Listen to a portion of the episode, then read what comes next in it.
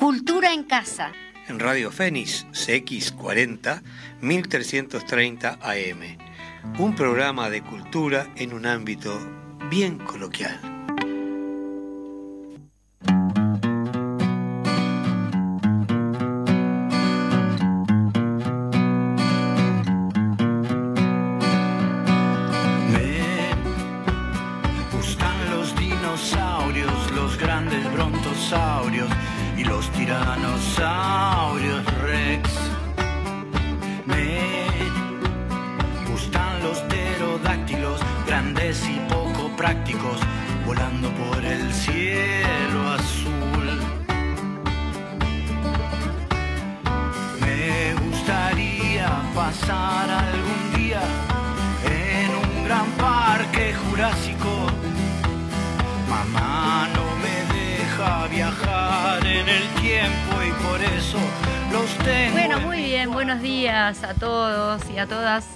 Nos están escuchando, los que nos están escuchando. Este, acá estamos en un programa más de Cultura en Casa. Buenos días, Javi. ¿Cómo estás? Bueno, tengo ahí a Javi en los controles. Estoy sola, pero bueno, bueno, sola no. Después les voy a decir. En principio le voy a mandar un besito a Eduardo y a su familia que están pasando allí las vacaciones y que se cuiden. Hay- va a haber grandes olas de calor, así que también a cuidarse de- del calor y a tomar bastante líquido, este que no sea alcohol. Bueno, alguna que otra cervecita, ¿por qué no? Eh, bueno, voy a presentar a uno de mis invitados, porque vamos a tener dos invitados en el día de hoy. Ah, después de las 12.30 vamos a estar compartiendo con el, con el segundo invitado, pero vamos a presentar el invitado que tenemos aquí en la radio en este momento. Muy valiente él, se vino hasta acá, hasta la radio, para estar compartiendo con ustedes. Por eso no estoy sola. Muchas gracias. Washington Sassi, ¿cómo estás? Presidente de la Federación Uruguaya de Teatro Independiente, Así es, todavía. gran actor y gran director de teatro. Bueno, Muchas, muchas de ellas para niños también, que tienen mucho que ver con la canción de cortina que tuvimos en el día de hoy. Esa canción es de, de Rupert Roy Berocay, con respecto a que lo vamos a tener en la segunda media hora, de Ru- Ruperto Rock and Roll. ¿Cómo estás, Washington? yo bien, ¿Estás bien? trabajando para variar. ¿Viste? Trabajando y... Cantidad de gente de licencia. y Sí, yo ¿viste lo que es esto? Despoblado. Te quiero dar una sorpresita antes de empezar eh, eh, la entrevista, ¿te parece? Sí, Bien. ¿cómo no? Javi, ¿pasamos el audio que tenemos por allí? Eh, un minutito dice que lo está arreglando. Bueno. Pero bueno, capaz que en principio, antes de entrar en- de lleno con, con respecto a, a qué es el programa de fortalecimiento de las artes y cómo la Federación Uruguaya de Teatro Independiente está, ¿no? Tiene esa, esa tarea allí. Este, contanos un poquito qué es la, federa- la FUTI. Empieza en el 47, tiene mucha historia. ¿Y por qué tiene historia? Porque comienza justamente con los primeros movimientos teatrales que se dieron aquí en el Uruguay. De En- teatro independiente. de teatro decir, independiente, exactamente. Y el interior.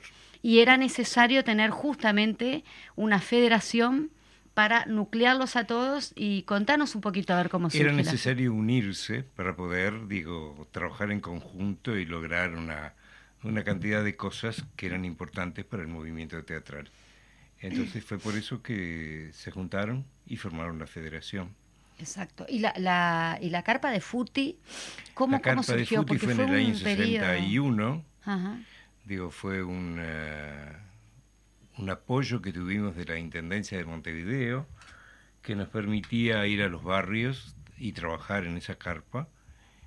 Estuvo en varios lugares, muchos elencos, mucha gente pasó por allí, pero lamentablemente el viento se la llevó.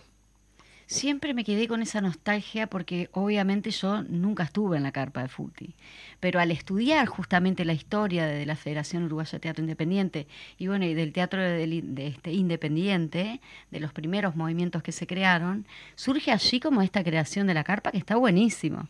Lástima que le haya pasado ese trágico final, ¿no? Sí, lamentable, porque realmente venía funcionando de maravillas y como te digo, cantidad de, de espectáculos y actores y actrices que desfilaron por la carpa, con muchos vecinos que eh, se acercaban para ver lo que allí se mostraba, pero lamentablemente, como decía, el viento se la llevó y fue es, literal, no es... Lo que el viento se llevó. sí. Por ir. Ay, qué horrible.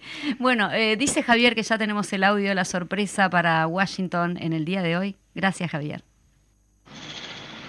Hola, Washington. ¿Cómo te va, amigo querido e inolvidable compañero de la vida? Mira, iba a ir a la radio para encontrarme contigo pero ayer se desató la alarma en mi casa porque mi hijo y su novia están con COVID y estuvimos en contacto muy cercano. Entonces, por precaución, por si esté, esté contagiado y no andar esparciendo por ahí el coso, el bicho este, entonces me quedo en mi casa. Te mando un abrazo grande, un beso grande, y mi saludo y admiración hacia vos por siempre y fuerza en ese enorme trabajo que venís haciendo ya desde hace tantos años y en el que fuimos compañeros durante mucho tiempo. Abrazo querido, feliz año nuevo. Bueno, me voy a poner celosa porque a mí no me mandó saludos, Arturo. Lo que pasa es que a mí hace mucho tiempo que no me veía y como dijo, durante mucho tiempo compartimos este el trabajo. el trabajo, estamos hablando de la federación. Exacto. Cuando Teatro para Todos, que es el, grupo que yo tengo, eh, ingresó a la federación, él era en ese momento el vicepresidente de la FUTI. Ahí va. Y bueno, ahí empezamos a trabajar juntos y trabajamos muchísimo. Y teníamos una relación excelente, porque además él es un tipo genial. Él es un tipo genial. Bueno, Arturo es parte de, esta, de este elenco, hablándolo este, en términos teatrales, porque él empezó justamente a conducir con nosotros eh, y sabe que tiene las puertas abiertas de, este, de, de, la Fénix, así que Arturo, te mandamos un besito y esperemos que, bueno, que no, que no haya sido contagiado este, porque ya estuviste con justamente con, con eh, estuvo como muy muy engripado, muy enfermo, así que le mandamos un beso. Lamentable digo que el COVID no respeta que ya lo hayas tenido. No, vuelve, vuelve a insistir, vuelve con todo. Em, vamos al, bueno, primero que nada quiero mencionar qué es el, programa de fortalecimiento de las artes, em, que lo tenemos justamente, es la décima edición en Montevideo, em, de Montevideo de las Artes justamente, y van a ver este, espectáculos eh, gratuitos en, en varias salas de Montevideo. Vamos a mencionar alguna de ellas, que es el Centro Cultural Artesano, el Centro Cultural Florencio Sánchez, allí en el Cerro, divino, divino teatro ese, Centro Cultural La Experimental, Centro Cultural este, Terminal Goes, Complejo eh, eh, Sacude, Sacude, Teatro La Candela, Sala Lazaroff, Sala Verdi, Teatro El Tinglado y Teatro Victoria. Son 10 salas con entradas totalmente gratuitas para que la gente que no, que no se va a la playa pueda disfrutar, obviamente. E, incluso si van a la playa, cuando vuelven pueden, ir, Claro, o pueden ir y volver. Los espectáculos empiezan a las 20.30, así que... Sí, todos los espectáculos comienzan Los de adultos, los de niños empiezan a las 19 horas. Ahí va.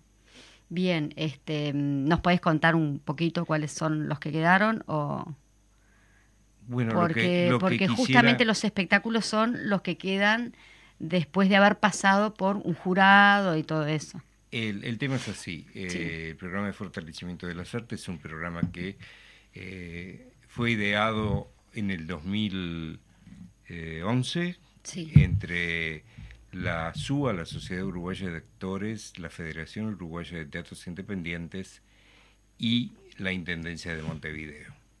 En ese momento nos reuníamos las tres instituciones con gente también de la música y de la danza. Lo primero que se concretó fue eh, lo que tiene que ver con el teatro y eh, se hizo desde la Intendencia un acuerdo con la SUA y con la FUTI. Con la SUA, eh, para que desde allí se hiciera llamado a los distintos grupos que existen en Montevideo para presentar sus espectáculos, que luego irían a las salas de FUTI y a los barrios. Eh, con la SUA precisamente fue eso, el, organizar una especie de llamado para eh, que la gente se inscribiera y así hacer una selección de espectáculos a través de un jurado integrado por eh, tres miembros de la Intendencia de Montevideo y dos miembros, uno de FUTI y uno de SUBA, es decir, en total cinco. Ahí va. Eh, los espectáculos que se presentan tienen que ser necesariamente espectáculos que, que, que, han, este, que ya han, estrenado en otras salas o no necesariamente. Tenemos este, los de producción total, que son aquellos a los que se apoya eh, pagándoles la producción y también los actores, actrices y técnicos reciben un, sueldo, digamos, mensualmente. Durante seis meses, los actores, las actrices, el director y los técnicos durante tres o cuatro meses, según lo decida el equipo en el que están trabajando. Ahí va. Tengamos en, que tengamos en cuenta... Sí. sí. Eso sería lo de producción total. Después tenemos producción cooperativa. En ese caso, digo, eh, se les apoya con la producción y a cada uno de los integrantes se les paga una, una prestación, es decir, un sueldo, un único sueldo en todo el periodo. Y después tenemos las salidas a los barrios. Eso sí, son los grupos que han estrenado obras, presentan esa obra y son seleccionados para ir a los barrios. Ellos no van a salas, salvo las salas de, descentralizadas, ¿no? Como la Lazaroff, Artesanos, Florencio Sánchez, etc. Y después, este año se agregó, había una, una categoría que era investigación, pero este año se eh, agregó o se cambió eso por eh, espectáculos callejeros. Ah, bien. Bárbaro. Eh, no, que lo que te quería justamente en cuanto a la formalización del artista, ¿no? Esto que tú decís, se paga un sueldo, justamente pensando en eh, aportar a, la, a cuando surge, ¿no? La ley 18384, que de alguna manera u otra, en todo ese intercambio entre SUA y, y la Intendencia, FUT y bueno, todos los este, organismos que, tenían competencia en ese sentido, pensando también en, que estos sueldos o esta, o esta paga a los actores y a las actrices, un porcentaje de ello iba a ir al BPS, puede ser que, sí, por ahí. tomando en cuenta, digo, como base la ley 18384, fue que este, se puso en práctica esto. Esa ley permite, en el caso de las producciones totales, que los actores durante, actores, directores, eh, productor creo que también, eh, reciban durante seis meses un sueldo. Eso les permite eh, aportar al BPS, tener el FONASA, es decir, que tienen acceso a la salud, y a la vez esos seis meses de trabajo les significan un año de trabajo para lo que tiene que ver eh, la acumulación de años en el BPS para poder jubilarse. Eh, los demás, digo, los, los que están en, en las salidas a los barrios solamente, esos también reciben, pero solo dos sueldos, es decir, porque trabajan durante dos meses. ¿Cuántos elencos más o menos están? Mira, en este momento, en lo que es el festival, que también quería decirte algo de eso, este, en este momento hay 24 espectáculos. Impresionante. Que se van a presentar en estas 10 salas que forman parte del festival. El Festival de Teatro de Montevideo, Teatro de la Ciudad, así es como se le ha denominado. Teatro de la Ciudad. Mm, Teatro de las Artes de, Montevideo. Sí, Montevideo de las Artes, exacto. Y este, esto es una única una parte, digamos, dentro de lo que es el plan de fortalecimiento. Mm. Esto fue creado hace 10 años este, por Gustavo Sidán y Carlos Viana, si no, mal no recuerdo. Este, que fueron los que llevaron adelante este proyecto. Y todos los años se realizaban, en los primeros tiempos, se realizaban funciones gratuitas durante el mes de enero en, eh, en Sala Verdi. Ah, es verdad. Empezó en la sala Verdi. Durante, creo que fue durante dos años o tres. Luego este, se fue integrando, dando la integración a las salas descentralizadas de la Intendencia. Eso fue el año pasado y el anterior. Este año también están. Y en este año se agregaron eh, tres salas de la Federación. La Candela, el Teatro Victoria y el Tinglado. Esas son las tres salas. Y yo me quedé muy contento porque el día del lanzamiento del festival me enteré que la, la señora intendenta había este, planteado la posibilidad de utilizar otros espacios también dentro del festival que no fueran las salas. Y como digo, me quedé contento porque el objetivo del, del plan de fortalecimiento de las artes es llegar a todos los rincones de Montevideo, a las salas y a cualquier otro lugar que así eh, se solicite, Claro. así se considere importante que estén.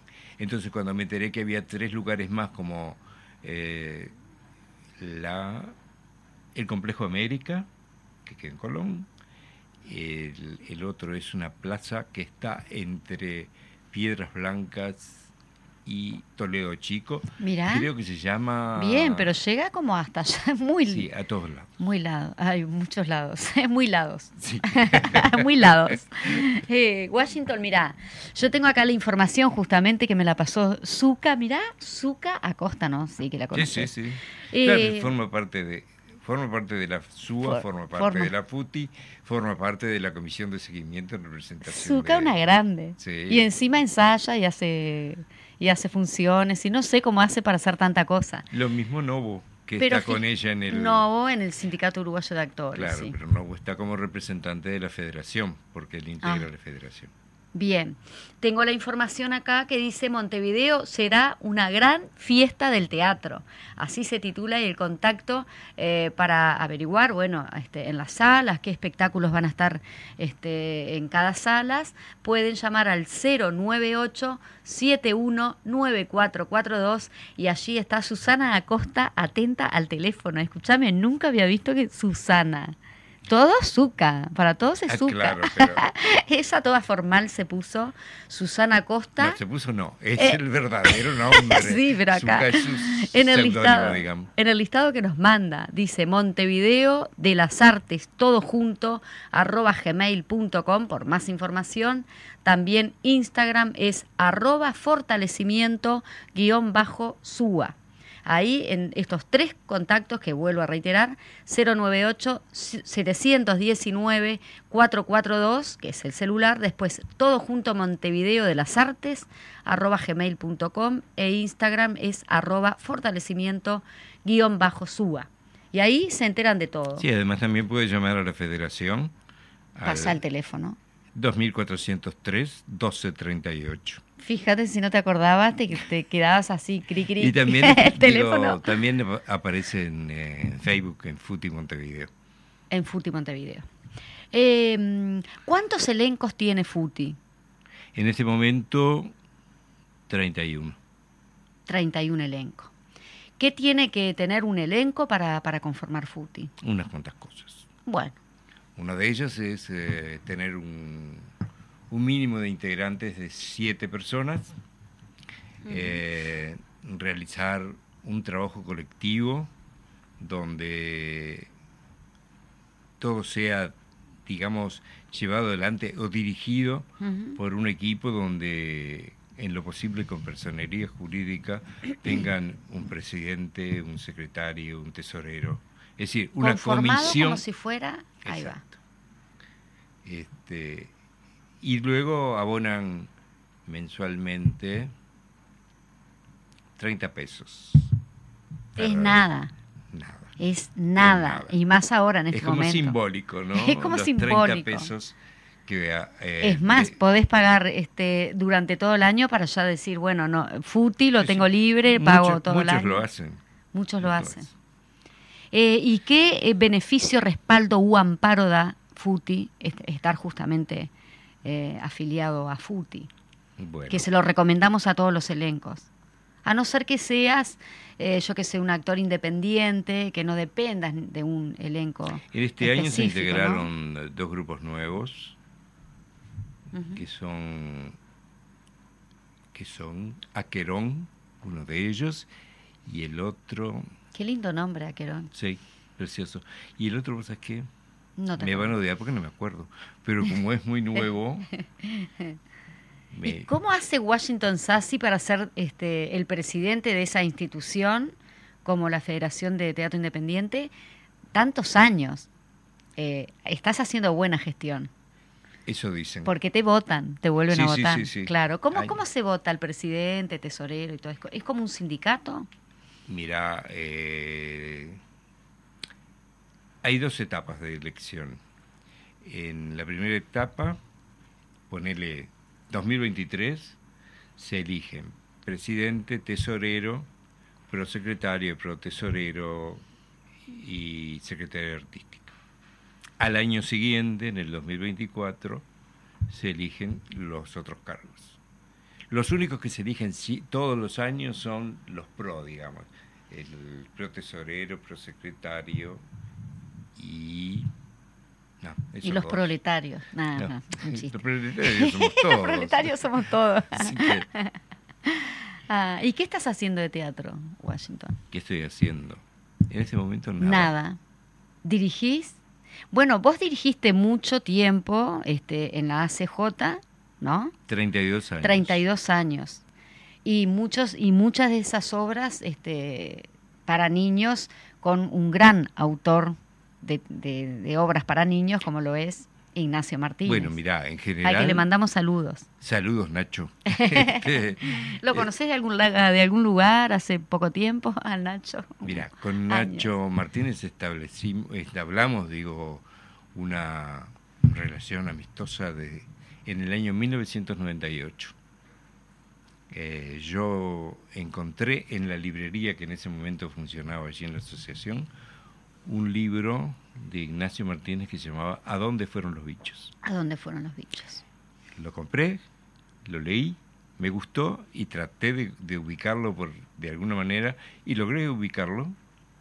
Conversamos y ahí surgió la versión eh, teatral de A dónde fueron los bichos. ¿En el mismo año costó un poquito eso? Un poquito Ajá, una antes. ¿Adaptación del texto o era texto este, ya No, teatral? él para- hizo la adaptación él- ah, él mismo hizo la adaptación. y, e hizo las canciones y en ese momento hasta la música. Completísimo el Nacho. Totalmente. Sí.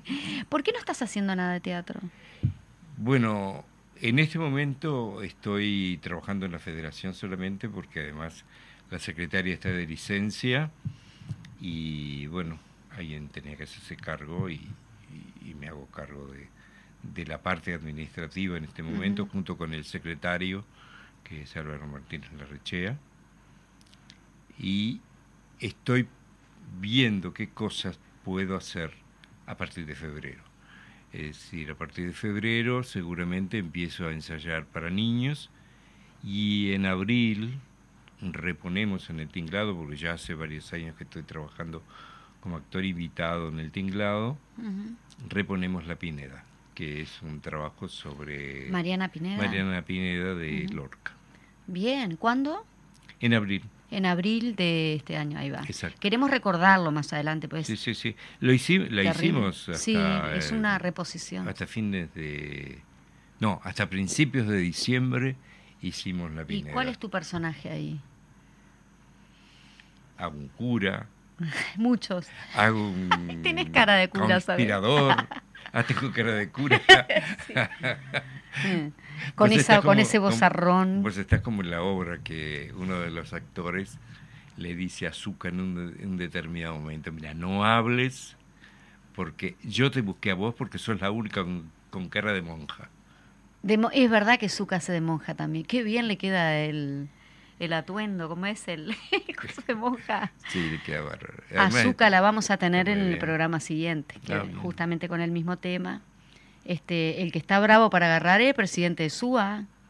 Ya lo Josema, mandamos, lo ya, lo mandamos, sí, Lo debe andar es que conmigo. Josema 500. está en 80 cosas, más allá de la suba, digo, él está muy metido en el carnaval. Exacto. Entonces, en este momento está escribiendo para para Murga, para Parodista, para la revista La Compañía. Entonces, y por supuesto tiene que ir a los ensayos. Exacto. Y entonces eso le, le come el tiempo.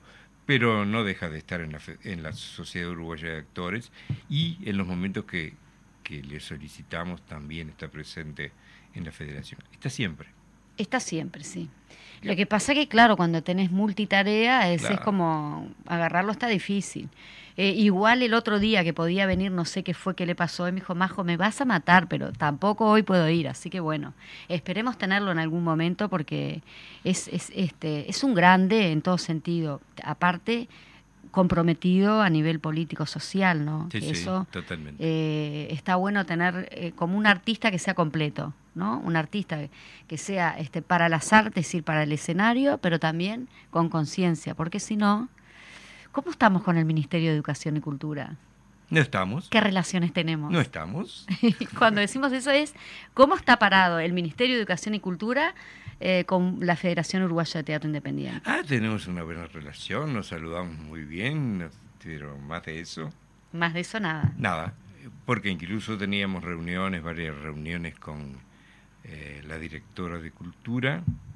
Por el tema de la ley de teatro, independiente. ¿En qué está la ley de teatro? No estamos hablando de la ley 18384, sino de la otra ley que es a nivel nacional ¿no? Y que ampara a todos los a Todos los, eh, toda la gente que hace teatro A todos los teatristas. qué eh, pasa con esa ley? ¿Qué pasa? No pasa nada. No pasa nada. No, el gobierno ha demostrado que no le interesa absolutamente nada.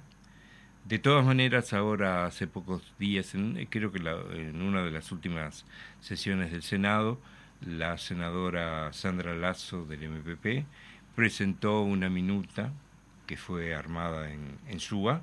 Sí, es verdad.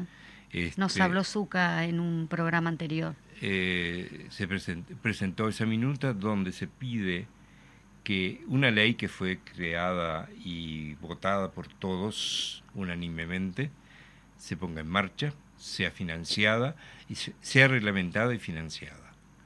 Eh, y se pone como plazo el 30 de abril de 2023 tengo entendido que esa misma minuta va a ser presentada en el mes de febrero en el Parlamento. De todas maneras... ¿Cómo la ves? ¿Qué hay que hacer? Yo no la veo. Que el pueblo salga, es decir, que todos salgamos a las calles. No nos queda otra. Es una cosa medio difícil que el pueblo o la gente salga a la calle por el tema de la cultura, digo, es medio complicado. Está complicado, ¿Cómo, cómo cuesta ver, este, como decía Piscator, ¿no? Cómo cuesta que la clase obrera se, se como se familiarice con la cultura, pero con la cultura más, más no sé si tanto la, la cultura es mucho más amplio, ¿no? Sino con las, con las artes, las diferentes artes. Bueno, yo lo que, creo en este momento es que la gente también tiene gravísimos problemas a nivel eh, personal y, digamos, de, de, de gremios, ¿no? Ah, bien, sí. entonces, lógicamente, se hace un poco difícil eh, poder insertarse en otra cosa cuando estás tratando de solucionar problemas serios que estamos pasando todos, ¿no? Bueno, pero quizás juntándonos y, reivindicando algo que nos, que nos compete a todos. En general hemos estado trabajando en conjunto con muchos gremios. este, hemos tenido una excelente respuesta en su momento del PIT-CNT. Eh, pero bueno, digo, la gente de la cultura tiene que, en este caso la gente de teatro es la que tiene que juntarse para poder tratar de conseguir algo. No sabemos qué va a pasar con la ley. Yo diré que al gobierno no le interesa un pito que esta ley se reglamente y que sea financiada. Nos lo dijo la directora de Cultura ya hace mucho tiempo, que ella no estaba de acuerdo, que no pensaba... Que ella no estaba de acuerdo, ah, Con muchas cosas que se planteaban en la ley. En la ley. Y la Una ley, aprobada. Sí, aprobada y además, digo, basada en la Constitución y todo lo demás pero bueno, ella no estaba de acuerdo. Hablamos en algún momento respecto a eso y quedamos que íbamos a reunirnos para conversar, para ver cuáles eran las cosas con las que ella no estaba de acuerdo y si en definitiva podíamos lograr eh, encontrarnos y poder este, llevar adelante, bueno, quizás tomando en cuenta las cosas que ella, o algunas de las cosas que ella consideraba que no estaban bien. Fue un tiempito, hace un año que estamos esperando que nos llame. Bueno, a ver, este, directora de Cultura, por favor, póngase las pilas.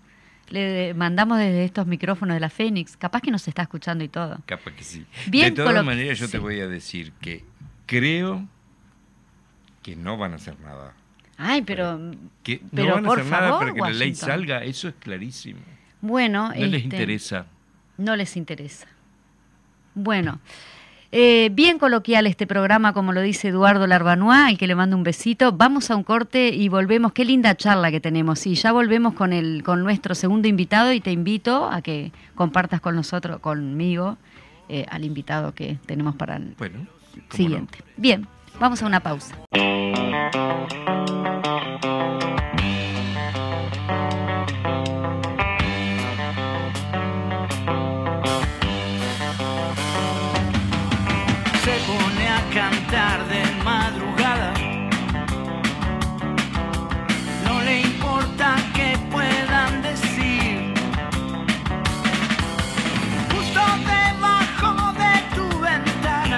Bueno, así le damos la bienvenida a nuestro invitado, a nuestro otro invitado, que supongo que está ahí en la floresta, ¿no? Este, bienvenido al programa Cultura en Casa, Roy Verocay. ¿Cómo estás? Bien, pero estoy en las toscas, le erraste por, dos bañarios. Ahí va. bueno, muy bien. ¿Qué estás haciendo en las toscas? Supongo que... Y yo vivo acá, vivo todo el año. Vos sabés que yo soy estaba convencida que era de la floresta, por el espectáculo justamente. No, claro, no, justo ahí me llamaron, pero ahí va. amigos y cosas ahí en, la zona. Este, pero vivo en las toscas, eh, las... como 15 años que vivo todo el año y la casa la tenemos hace más de 20 y pico. Bueno, mira, estamos aquí compartiendo contigo, también está Washington Sassi, presidente de la Federación Uruguaya de Teatro Independiente, este, y le digo, bueno, quédate Washington e intercambiamos con Roy Verocay.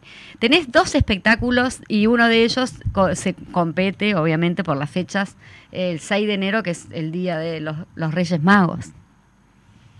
Y la noche del 6 de enero va a ser especial en Parque del Plata porque va a estar Ruperto Fest. ¿Qué es esto? Bueno, mira, es una idea que surgió ahí de hacer algo en el Día de Reyes, algo para niños. Y este y nosotros tradicionalmente, eh, de ya desde hace años, veníamos tocando siempre el 6 de enero en Parque del Plata, salvo el año pasado, que hubo otra cosa. Este, entonces resurgió la idea de hacer algo y, como el sapo se ha convertido un poco en el símbolo de Parque del Plata de alguna manera, este, por el, por el monumento y todo, incluso la, el municipio tiene, se hizo un sapo ahí de ah, este muñeco y lo, lo ponen las actividades y tal, y qué sé yo. Me consultaron cómo la veía para hacer una especie de como de selección del sapo Ruperto, digamos, del arroyo, etcétera, etcétera. Y obviamente me pareció fantástico.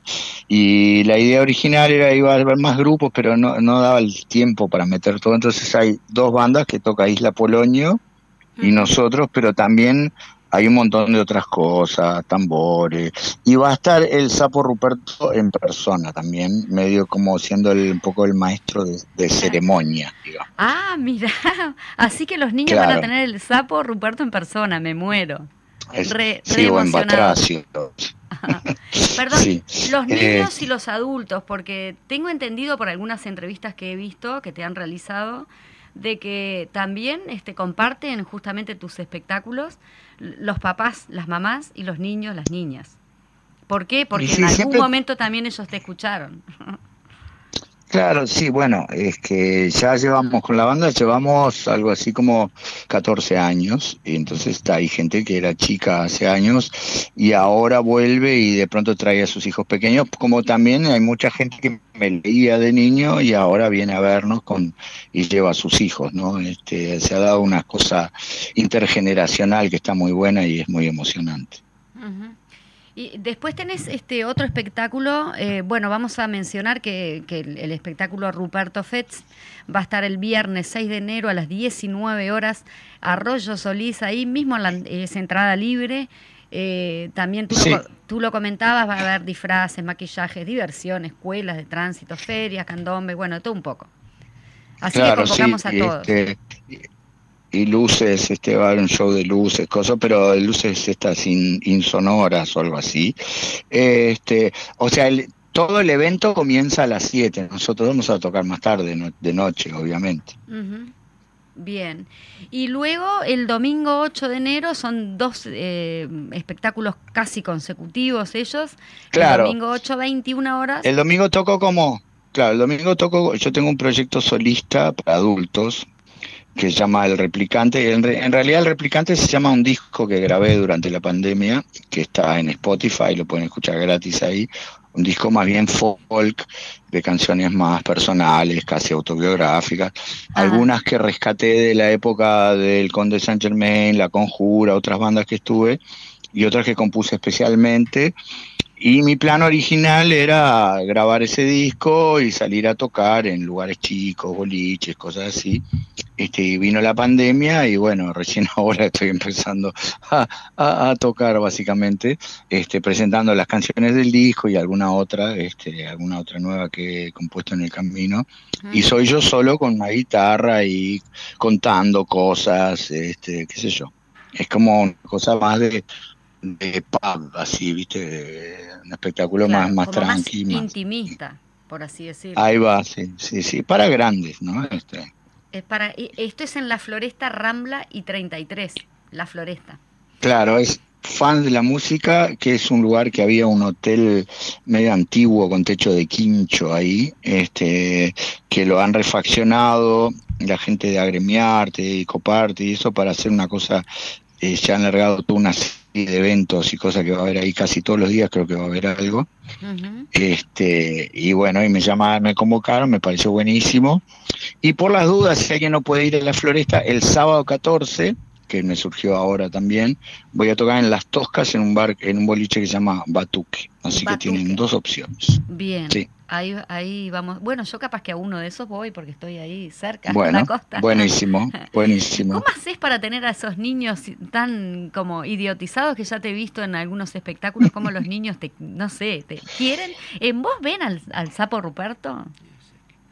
No, no, yo creo que no. Yo creo que básicamente lo que los engancha es la, primero la música. La batería es, es, un llamador muy importante a los niños pequeños, sobre todo les fascina.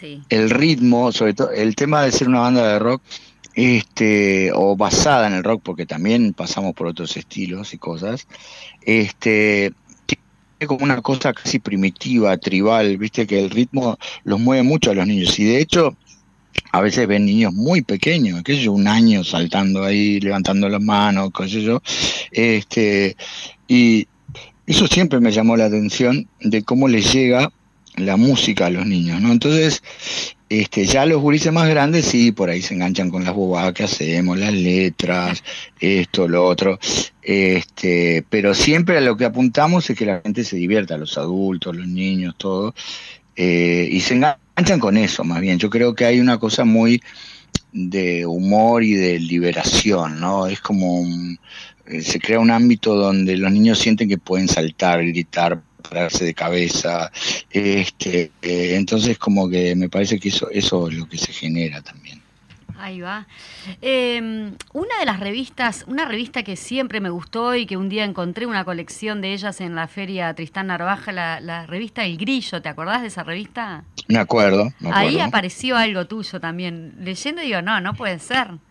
¿Qué, qué fue? Mira, ¿Qué, ¿Fue un cuento eh, que apareció en la revista Grillo o un, una ilustración tuya? La historia, ese, ese fue el primer cuento para niños que escribí en mi vida. este, que me lo habían pedido para, eh, para un, di un, diario este, que estaba sacando una especie de colección de cuentos y le pedía a la gente, le pedía autores así, y alguien me pidió de ahí un cuento. Y, y me lo rebotaron el cuento porque este, los personajes hablaban, no hablaban de, de tú y de qué sé yo, ¿viste? Este, porque como que hablaban muy como claro, y me lo rebotaron por eso increíblemente. Y después lo publicó el Grillo, que era la revista que editaba los maestros. este, y así que ese fue mi primer cuento eh, para niños publicado. Ahí va. Era el sapo, era algo del cuco que no toma la sopa, ya ni me acuerdo básicamente. El cuco que no toma Algo por el estilo era. Bueno, ahí vas a estar entonces con los Reyes eh, ofreciéndole tu espectáculo a los niños, va a ser un regalo de Reyes. ¿Y qué pediría? los Reyes se supone que van a venir antes, ¿no? Los Reyes ya pasaron, o sea. Sí. Ahí va. La, pregunta es, ¿qué le pedirías a los Reyes? Oh, vos sabés que sinceramente no, no se me ocurre. Ah. Este, porque si digo acá el 5 de oro eh, estaría igual que el de otros 3 millones de uruguayos, ¿no? Este, pero honestamente yo no sé, he logrado tener, tener una familia increíble, dedicarme a hacer lo que me gusta hacer con la gente que quiero. Este, así que no se me ocurre nada así más mm, como que no sé, estoy muy contento. bueno, me alegro mucho. Este, bien, entonces convocamos a los tres espectáculos. Ahora sumamos otro eh, para, como para, para cerrar y también te estamos convocando a ti. Cuando quieras venir aquí a la radio, este, serás muy bienvenido en la radio Fénix. 1330M eh, aquí en Canelones, esquina Jackson. Y bueno, te, deseamos todo lo mejor y, en estos este, espectáculos que vas a, a brindar para la población de forma gratuita. Eso es, es este, también para la gente, no es menor. Bueno, sí, siempre es una alegría poder hacer estas cosas y que la gente responda y pasarlo bien, ¿no? Este, así que bueno, yo les agradezco a ustedes por la difusión y les mando un abrazo a todos y a la gente y los esperamos en cualquiera de estos eventos. Bueno, muy bien, muchas gracias. Un abrazo y estamos en contacto. Gracias por esta, por esta breve entrevista. Dale, un abrazo grande. Chao, chao. Bueno, muy bien, así teníamos, compartíamos un poquito para los Reyes Magos. ¿Qué te parece, Washington? ¿Vos qué le pedirías a los Reyes? Yo qué le pediría a los Reyes. yo le pediría. No sé, me dio por hacer esa pregunta, esa como que. Yo le pediría que, que la gente del gobierno nacional se sensibilice y de una vez por todas reglamente y financie la ley de teatro independiente, porque es una ley que fue creada en defensa y en apoyo total del teatro independiente, que tiene muchos problemas y que no se van mejorando más allá del apoyo que tenemos acá en Montevideo desde la Intendencia. Pero sería así maravilloso para todos que el gobierno nacional tomara de una vez por todas las riendas y hiciera, e hiciera que esta ley se financie. Uruguay está caracterizado por ser este, uno de los países con respecto a las normativas, ¿no? tanto de derechos humanos como este, laborales, eh, con muy buenas leyes. Bueno, ni que hablarlo del tema de, de la ley que ampara a los trabajadores este, rurales, a la ley de trabajadoras domésticas. Eh, ¿Considerás que con respecto a, la cultura estamos como un poquito atrasados en comparación a, ponele por no irnos tan a Latinoamérica? Creo que hemos avanzado, pero que nos queda mucho por, por conseguir y por, por que sea contemplado, ¿no? Queda mucho. Sí, está, está difícil como vivir de, de lo que uno hace. Siempre está eso de que, bueno, eh, haces teatro y, de qué trabajás, ¿no? Eso lamentablemente. ¿Cómo podemos romper con eso? Porque es cultural y cuando algo es cultural está difícil como... Es muy difícil romper Es muy difícil romper Yo, por ejemplo, viví siempre de lo que fuera teatro y relacionado con el teatro. Yo fui docente de Codicen en los cursos para adultos y en cárceles, trabajando, digo, dando clases de teatro. ¿En las cárceles? En las cárceles. ¿En qué periodo? Desde 1998 al 2015, que fue cuando me jubilé. ¿Cómo, ¿Cómo fue esa experiencia? Maravilloso, maravilloso. Tuve viví situaciones un poco a veces complejas, pero en general fue maravilloso. La relación con la gente privada de libertad fue genial, tanto con jóvenes como con adultos, con hombres, con mujeres. Eh, logré hacer trabajos, para mi forma de ver, excelentes. Empecé en cárcel de mujeres y llegué a hacer con ellas muchas cosas, muchas obras, entre otras un trabajo sobre García Lorca, que recuerdo que una colega de teatro me dijo, pero ¿cómo vas a hacer Ay, sí, Lorca ¿cómo vas con a esas llevar a las cárceles Lorca? me- Por favor. ¿Quién era Lorca? si sabemos quién era Lorca, no podemos tener Pero ese- además, digo, no- ¿qué tiene que ver, digo, ¿Por que qué? estuvieran presas? Porque, digo, de allí han salido abogadas, han salido gente con eh, maestras, maestros. ¿Qué tan necesario el teatro en, en esa situación que están viviendo? ¿no? Sí, sí, muy necesario. me parece muy, este, muy bueno. Tengo entendido, porque ahora digo yo me...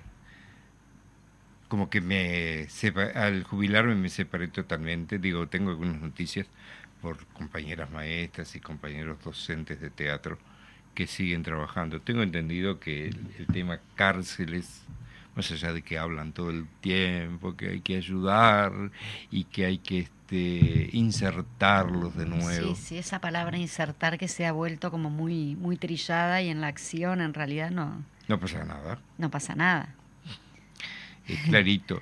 Digo, además es una, una tarea muy difícil. No es nada fácil buscar este, elementos para lograr eh, insertar nuevamente en la sociedad a la gente privada de libertad. Yo tuve experiencias en las que hoy, por ejemplo, digo, son maestros, profesores, pero también tuve experiencias donde alguien me dijo en una oportunidad, eh, yo le comenté, ah, qué bueno, cuando, cuando salgas te queda poco tiempo, vas a salir y como estás haciendo talleres acá, este, vas a tener la posibilidad de conseguir al- algún trabajo o algo para recomenzar. Me dijo, de ninguna manera, yo voy a seguir robando, me dijo porque mi familia es así. Mi padre, mi madre, yo qué sé, estaban, todos estaban presos. Este, y te digo, no es fácil. No es fácil porque también hay otros elementos ahí que juegan en el medio que hace que sea difícil, sea difícil, difícil hacerlos eh, entender cuáles son los cambios. Tengo gente, por ejemplo, que siempre se comunica conmigo. Este, hace poco me escribieron unas cosas muy lindas que me emocionaron muchísimo. Este, porque digo, ese por ejemplo que me escribió ahora eh, trabaja en la salud. Después hay otro que es maestro y, y- Qué bueno. y profesores. Hay alguien de quien no he tenido noticias en los últimos tiempos, que se recibió de abogada. Digo, hay gente que, que ha ido para el interior a trabajar y tiene su, su empresa, su emprendimiento. Es decir, hay gente con la que se ha logrado este, eh, reinsertarse, avanzar, pero hay gente que no, hay gente que no tiene, no tiene mucho interés. Digo, no sé cuál sería la forma de acercarse y tratar de hacerles ver que las cosas son pueden ser diferentes. Sí, qué complejo eso, ¿no? Tener que Es ver justamente, este, pensar los... Eh, yo no sé si tú sabes, eh, bueno, oíste nombrar el libro Yo también tengo mi historia, que lo escribió Ignacio Martínez justamente con la experiencia de, de los jóvenes infra- infractores, ¿no? Que, que- que de alguna manera u otra se, re- se recompusieron este, en, en cuanto a, lo a conseguir trabajo, ¿no? Sí, sí, sí, cómo. El, cómo el trabajo también los hizo un poco, eh, como tú decías, ¿no? Cómo, cómo se puede hacer y creo que... No es fácil. Este, haciéndolos sentir que, bueno, nada, como tú decís, ¿no? Porque estén en las cárceles no quiere decir que... No, eh, yo te diré que este, cuando estuve trabajando allí, tanto con las mujeres como los, con los hombres, jóvenes y, y no jóvenes, este, siempre traté de, de buscar formas para que avanzaran. Despertar como de alguna manera el interés, Exacto. ¿Y, dónde presentaban después este, los, los ya eh, con las mujeres... O lo que resultaba de la eso. La primera vez que presentamos fue en la cárcel mismo. Después, eh, cuando hicimos Lorca, eh, la hicimos en la cárcel también, pero la hicimos en la Universidad Católica. Conseguimos a través del centro comunal este, la posibilidad de trabajar allí. Fue una experiencia maravillosa. Después fuimos a Canelones, Zapando, eh, trabajamos en el Ateneo de Montevideo, tanto con, con, las mujeres como con los hombres. Este, pero hay una cosa que también es importante, digo, si vos vas a trabajar allí, lo primero que, desde mi punto de vista, lo primero que hay que tener en cuenta es que son individuos como yo, con la diferencia que ellos eh, cometieron un error, o varios, pero cometieron un error, pero después son individuos como yo. Y tratar, digo, somos iguales. Claro, no ir con un plan de, como desde un ah, plano superior. exacto. Claro, hay delincuentes bastante complejos, pero eso no hace para que vos vayas a trabajar y los discrimines. Yo me peleé con, con los con este con la gente que estaba al frente de, de la dirección de la cárcel y todo lo demás. Incluso hablé con jueces en, en algunas oportunidades este, porque había problemas con algunos de los muchachos, por ejemplo, para que pudieran salir a hacer su trabajo. Es decir, yo trataba en lo posible que si tenían el espacio para hacer teatro, que lo pudieran cubrir siempre. Es decir, eh, porque a veces nos lo dejaban salir, a veces. Entonces yo peleaba por todo eso. Claro, tenían como una pena extra de la que, la que ya estaban cumpliendo. Exacto. Entonces digo, pues tenés que estar y, pelear, pelear mm. por ellos. Bueno, me sorprendés, Washington, pero es impresionante. Eh, lo bueno que es nosotros como, como uruguayos también difundir a los grandes, y a los, cuando digo grandes es, pero en, el, en, el, en todo sentido la palabra, ¿no? este, con, todo lo que has hecho, con toda tu trayectoria. Me parece que hay que empezar como entre nosotros también a, mimarnos en ese sentido. Y has hecho como mucha cosa, has dedicado tu vida y estás dedicando tu vida a la, a la militancia por, por, por un mejor teatro, por mejores condiciones laborales para las actrices y los actores, por nada, por un teatro que realmente nos, nos ampare perdón, por una ley que realmente nos ampare. Este, ¿qué, qué más? Eh, la verdad, te agradezco muchísimo de que hayas estado acá. Por favor, un gusto. Y, nada, para mí es, un placer poder compartir un programa con alguien este, como vos. Así que muchas gracias. Yo sinceramente digo, yo hago las cosas porque las siento y porque creo que es necesario hacerlo. Siempre preocupado por que la gente que está eh, haciendo teatro obtenga beneficios, sea reconocida. Nada más, digo yo, para mí no quiero nada. Va. Si viene algo, lo tomaremos. querés el Florencio, no digas que no. Eh, para tener el Florencio. Para obtenerlo Florencio tenemos que tener este como las críticas, ¿no? Hay que tiene que ir lo menos dos críticos, ¿no? A una obra. Sí. Eso es otro tema que lo podemos abordar. Veo que me mirás como diciendo, no, no, de ese tema no hablemos.